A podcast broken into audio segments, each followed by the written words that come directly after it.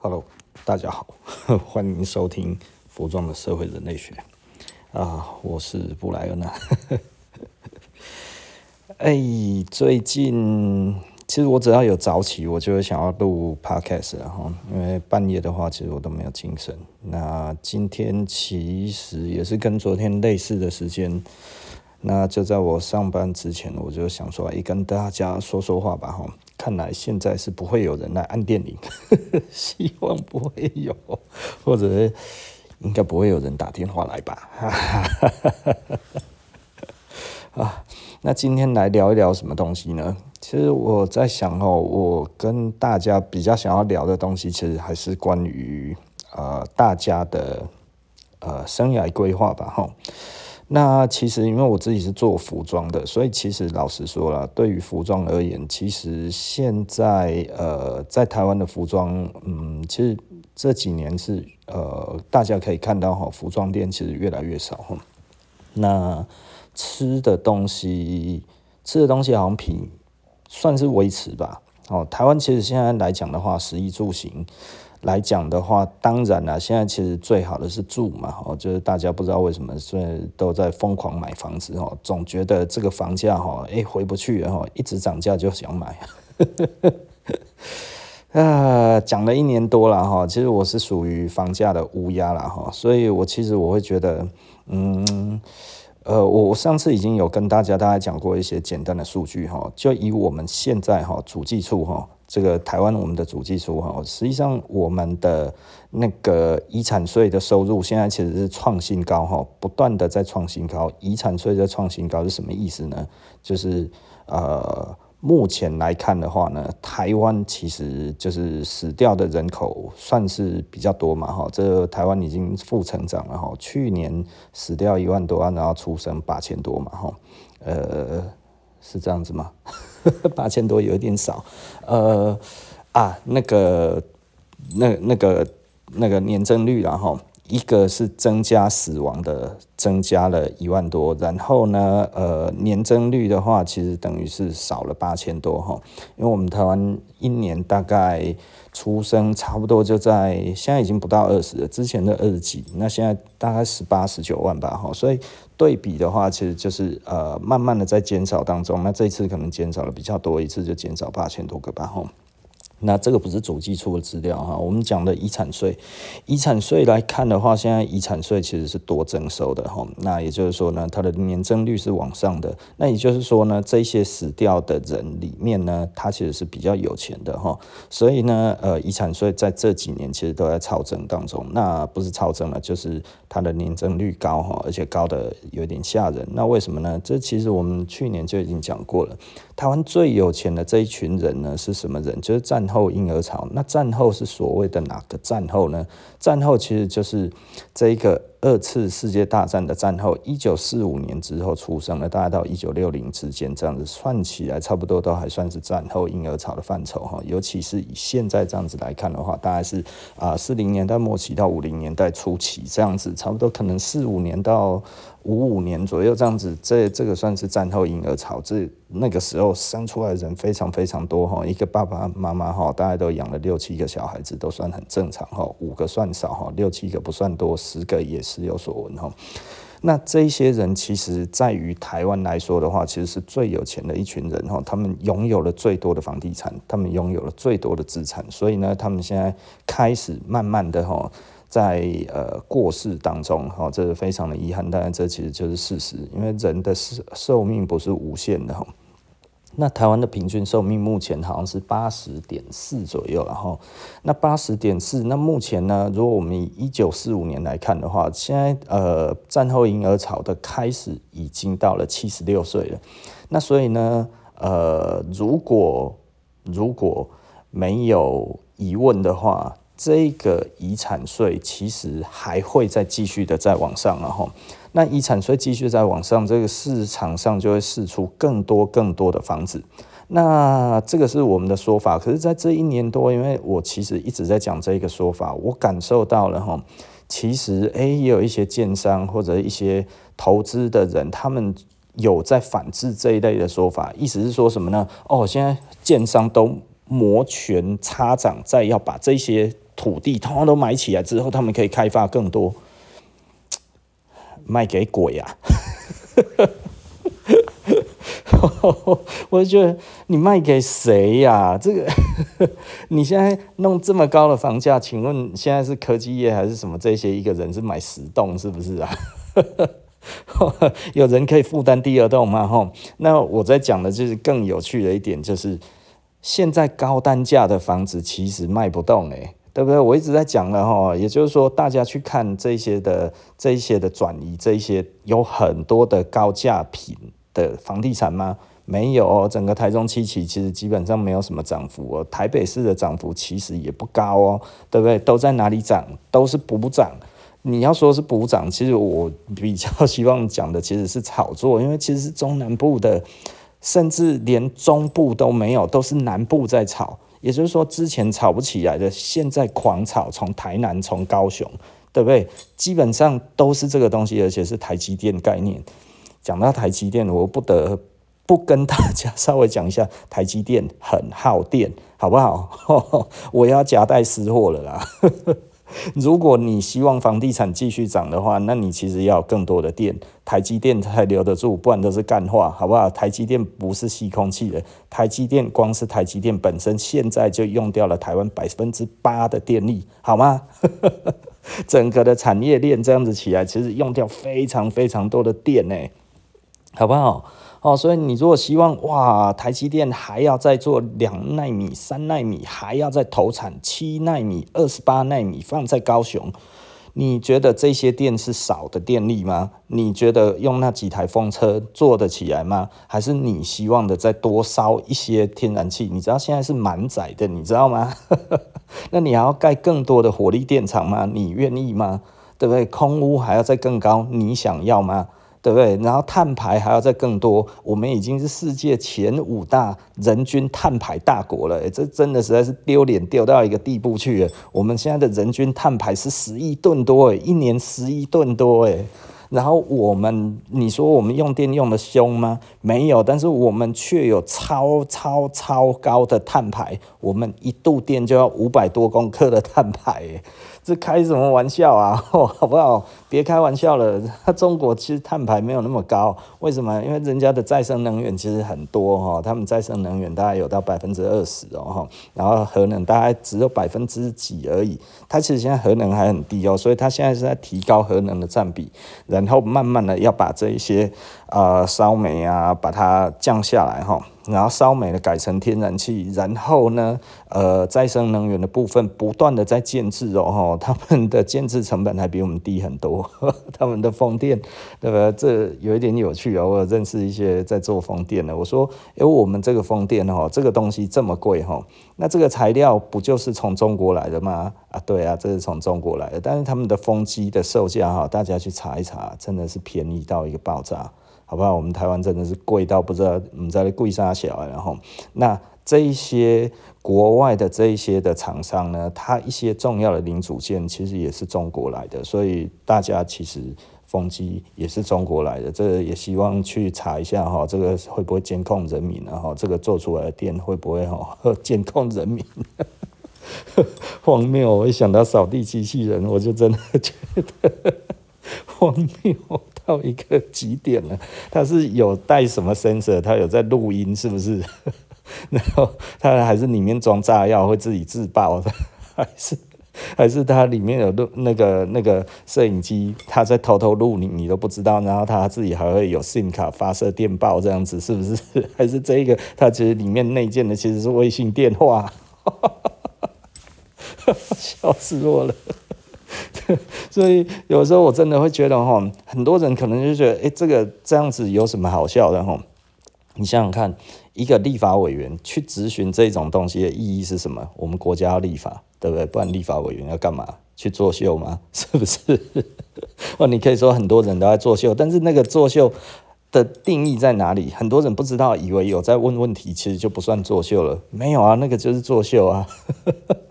对不对，扫地机器人国安问题哦，我头壳就疼，对不对？所以我们要去立法，要去做这一些规格，做什么规格？就是说扫地机器人，然后呢，规定扫地机器人不能装 SIM 卡，不能装那个窃听器，不能装什么这些，人家本来就没有啊。啊，你咧讲啊，你讲啊小，我是还听无呢吼。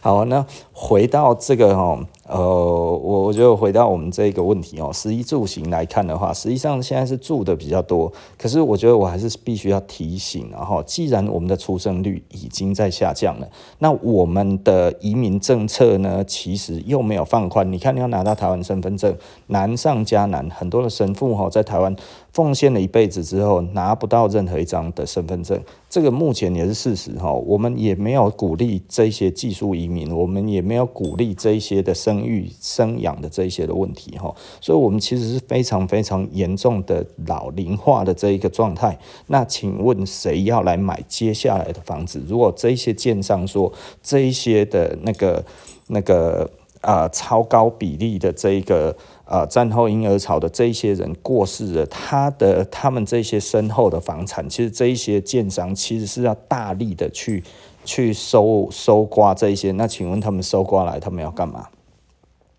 他们还要继续卖啊，所以要卖给谁？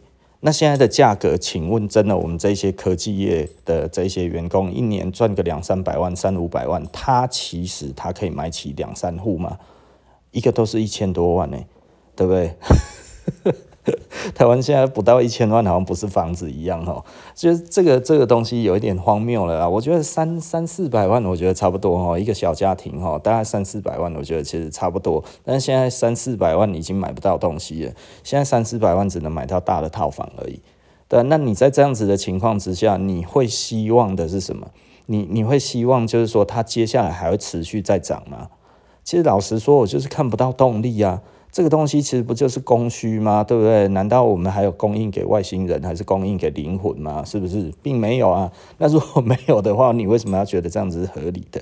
哦，所以我我觉得。当然，你可以这么说，建商赚了很多钱，他还想要在里面再多买一些他可以开发的，那他要买在哪里？他其实还是要买蛋黄区嘛，对不对？谁要去开发蛋白区？可是现在谁在开发蛋白区？那现在谁又在买蛋白区？所以现在最可怕的地方就是一直在开发蛋白区，然后告诉你蛋白区其实才是真正的主战场。这个哈，我听到其极其极其的荒谬了，然后。我们台湾哈，你知道哈，你如果在美国哦，你比方说 Santa Monica，Santa Monica 对很多人而言的话，哇，那个其实哈，在洛杉矶 Santa Monica 哈，不是洛杉矶啊，加州 Santa Monica。你那个看过去，Santa Monica 海湾，然后它旁边其实就是山吼，然后你可以住在那个山上，那个其实算是丘陵吧，但是它那个其实还蛮漂亮的吼，就哇很多的树木这样子，然后你看过去整个海湾，夕阳的时候非常非常的漂亮吼，那些房子都是独栋的。那一种的别墅非常非常之贵哦，那里面非常非常的不方便。你开车出来，那个其实都是很小条的路哈。开车出来之后，你才有办法再去吃到东西，非常非常的不舒服的地方。但是它很漂亮，所以它很贵。那这个算是蛋白区还是蛋黄区？其实老实说，在房价这个算是蛋黄区，但是它呢，不做高密度开发，它是极低密度开发，所以呢，它用极低密度去营造了一个什么样子的东西？一个高级住宅区。哦，你让他走进去哦，其实常还没有那个讯号，手机会没讯号哦，在那种鬼地方，然后房价非常之高。我们台湾有在做这一种低密度的开发吗？并没有。现在所谓的这一种哦不方便的地区，并不是高密度，并不是低密度开发，它还是高密度开发，还是盖了大楼，还是把这些大楼然后做了很小的格局，然后大家一人一间。对不对？好，以这样子的开发的方式，你我说真的啦，我我并不觉得这是一个蛋白区的开发方式，因为它并没有让大家变得更舒适，而且好像是其实哎，你买得起就好了。但实际上呢，你真的只能买得起这些东西吗？哎，似乎也是这样子。但是你要再多买两户吗？对不对？哈，我觉得多买两户不如就来台中七期吧，是不是？哦，所以这个其实是我觉得是非常荒谬的一件事情啊，荒谬到我觉得头有点痛。怎么大家会觉得这样子是合理的？我完全不觉得这样子是合理的哦。而且大家其实都还习以为常的觉得，其实就应该这样。那除此之外还有什么食衣住行？他其实是做得好的。其实老实说，衣服真的是很惨哦。那。啊、呃，吃东西似乎是持平。整个台湾其实很多人在讲的话，啊，你看现在这个经济成长率很高，但是跟你好像无关。对，的确我也不知道谁赚到钱，所以呢是更少数的人赚到钱。我身边没有什么人真的因此而赚到钱，除了当建商，对不对？而且其实大家都很头痛啊，为什么？这些建筑材料不断的在上涨啊，哈，就跟我的一些朋友他们在做那个机械的，他们的材料一直在上涨啊，货运费用一直在上涨啊，哈，还包含现在咖啡，哎，你知道咖啡，你知道一只柜子哈，你从这样子起来大概五六万块到现在五六十万了，你说这样子咖啡它怎么进？哦，它本来这一些所谓的这个这个成本来看的话呢？它整只柜子其实老实说，它的成本并不高哦，所以至于这样子的运费几乎可以忽略，到现在呢无法忽略了。那请问这样子该怎么办？对不对？所以其实老实说，其实各行各业都越来越难做，而他们其实根本就没有办法涨价。然后更有趣的是啊，我昨天又订了几只豆子哦，然后订了之后，结果那个豆商，诶，我一次还算订的比较多哈。我老婆说那一只很好喝。那看要多少？因为我们消费券其实有一点多哈，就想说，哎呀，就直接用消费券直接把这个把它换掉，这样子就好了。这样子我们觉得比较轻松哦。那我觉得也不用再去银行换钱，就等于可以进货就拿来进货吧。我老婆觉得那一次很好喝，所以我们一次又多进了一些，多进了一些。照理来讲，我还可以说哈，再少一点，你知道吗？钱再少一点，就他说你一次拿那么多，他说这样子一公斤要多十块钱。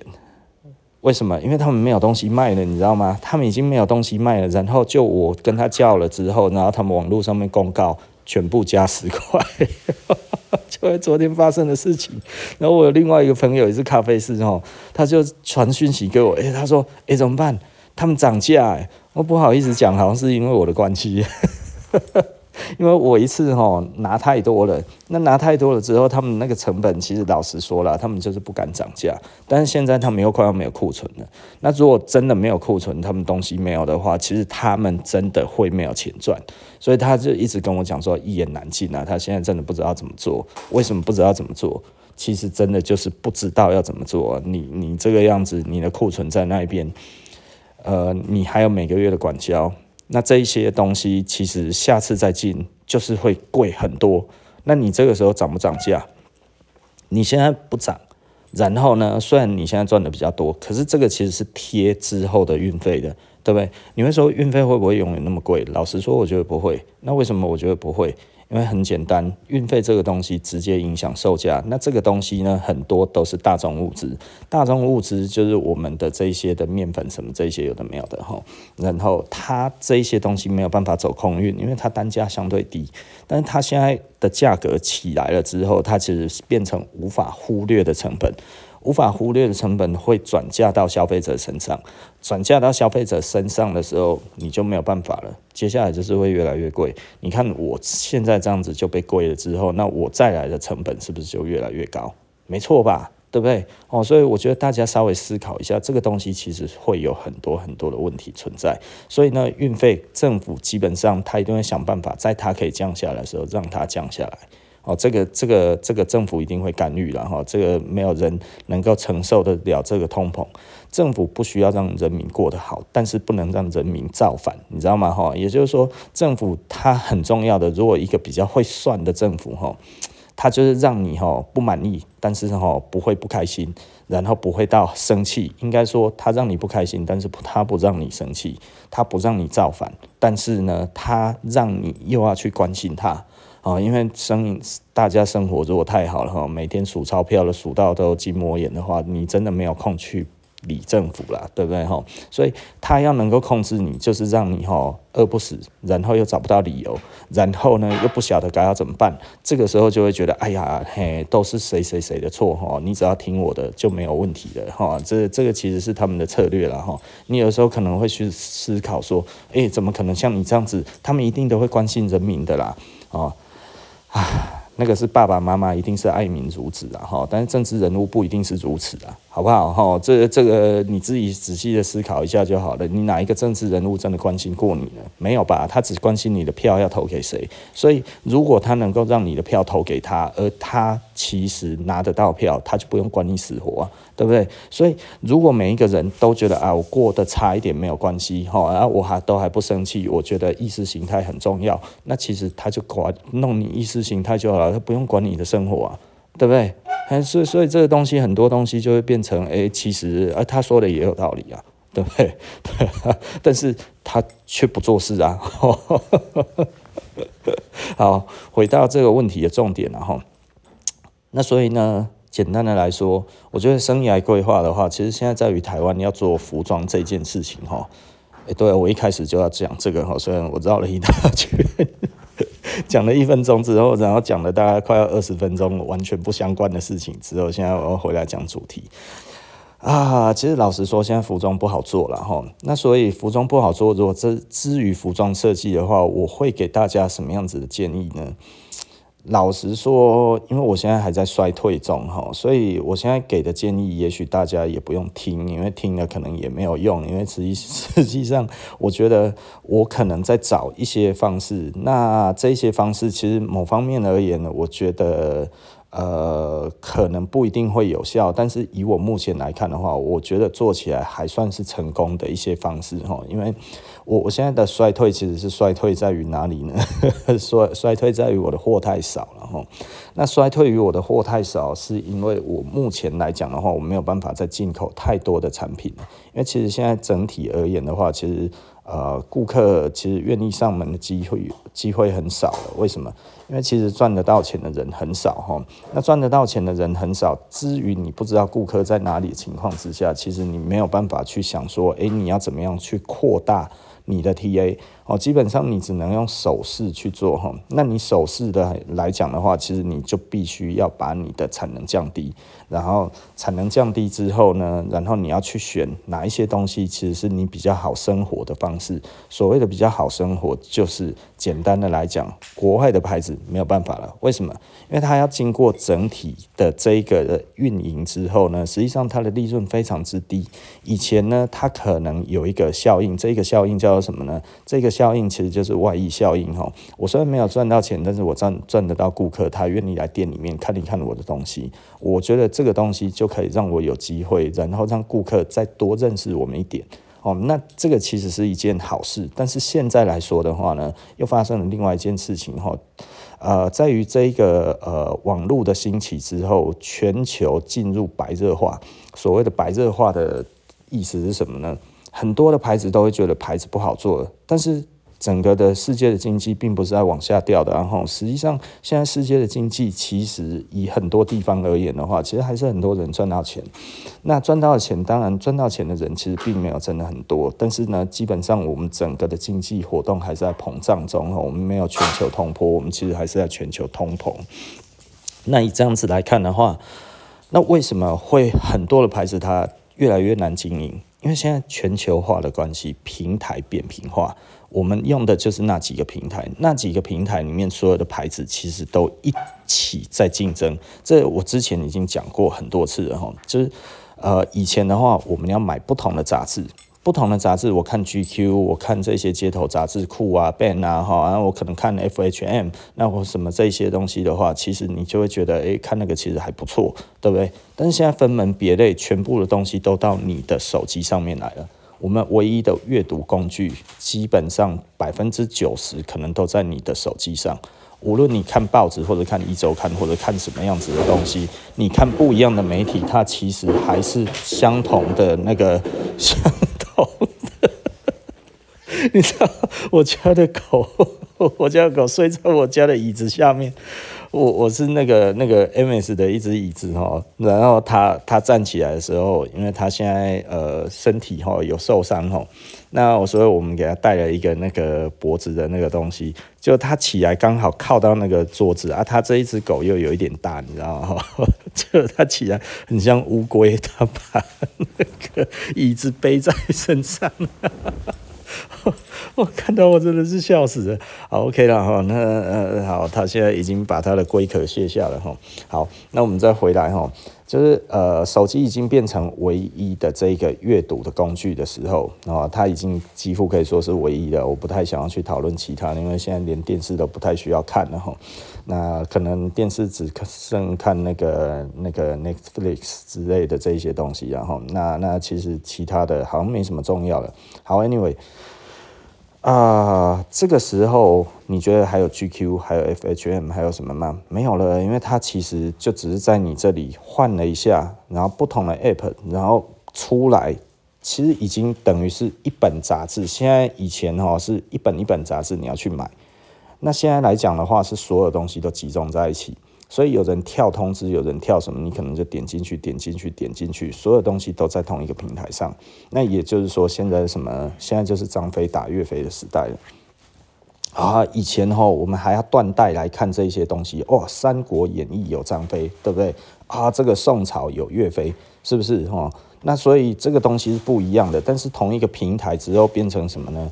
啊，真的其实就是张飞打岳飞的情况就会出现了。那张飞打岳飞。两人都是两强，但是终有一人要死，对不对？